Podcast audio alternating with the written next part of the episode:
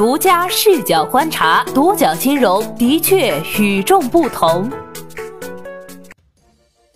本期我们一起关注的是标普进入中国，评级市场会变好吗？建议看看坚守自盗。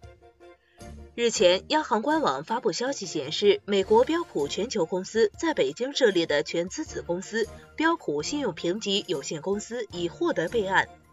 同时，中国银行间市场交易商协会也公告接受标普中国进入银行间债券市场开展债券评级业务的注册，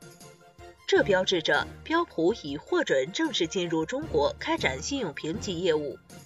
公告同时表示，信用评级行业对外开放是稳步扩大金融市场对外开放的重要组成部分。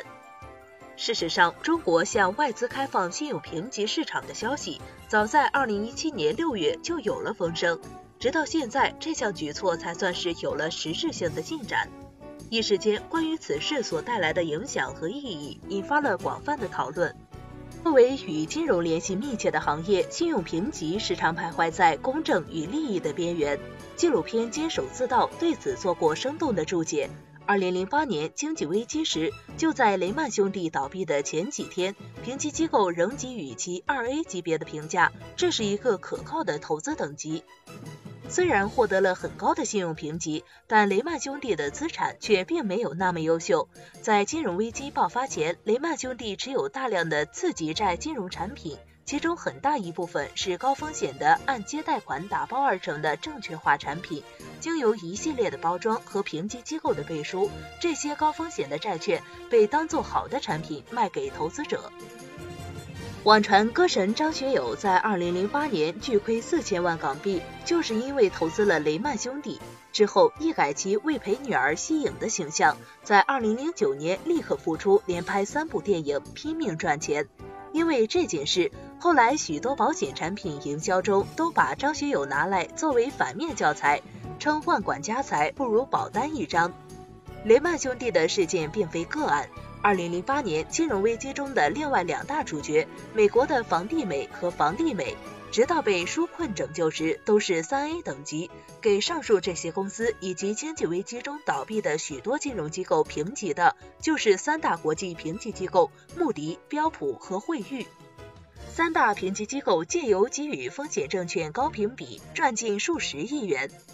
最大评级机构穆迪的获利在两千年到二零零七年间增长了四倍。穆迪与标普提出评比报告以获得报酬，他们给予越多的结构性债券三 A 评级，他们赚的就越多。坚守自盗中对于评级机构的获利方式做出了简单直白的说明。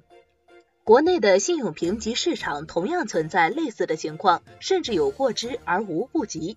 去年大公国际买卖评级之事引起行业内外广泛关注，在媒体曝光的细节中，大公国际明码标价，三十一家发行人交钱就能改评级，公正屈从了利益。二零一八年国内债券市场天雷滚滚，问的数据显示，二零一八年违约债券一百一十九只，违约规模达一千一百六十六点五一亿元，在数量和金额上达到此前四年的总和。这些违约债券的评级还大都相当之高，AA 级别都是最低等级，信用评级所起到的风险监视作用接近于无。易观金融行业分析师田杰向独角金融表示，信用评级扮演了风险提前揭示的作用，而国内近期债券违约率上升，评级行业没有起到太强的作用。而且国内的评级机构的国际影响力实在太小，无法帮助国内机构规模化走向国际市场。债券评级机构与受评机构一方面是客户关系，另一方面又是评级标的，很容易形成价格恶劣竞争和不公正评级的情况。引入更多的竞争力和发展规模，能改善市场中的不足。田杰认为，外资进入首先会起到鲶鱼效应，其次会带来更多先进的评级技术和经营模式，在扩大竞争的同时，也会扩大市场份额。总体来看，是有利于国内评级体系发展的。有行业人士进一步指出，评级进场不是核心，评级如何能树立信用才是核心。公开资料显示，我国的公司证券信用评级主要集中在 AA 级至 AAA 级。与之相比比如美国的信用评级分布跨度就要大得多，基本上是呈现出 B 比 B 级和 A 级为主的双峰分布。金融研究上所发布的一篇题为《中国信用评级真的影响发债成本吗》的行业研究也表明，良好的信用评级并未显著降低债券信用价差。中国的信用评级机构在很大程度上已经失去了公信力。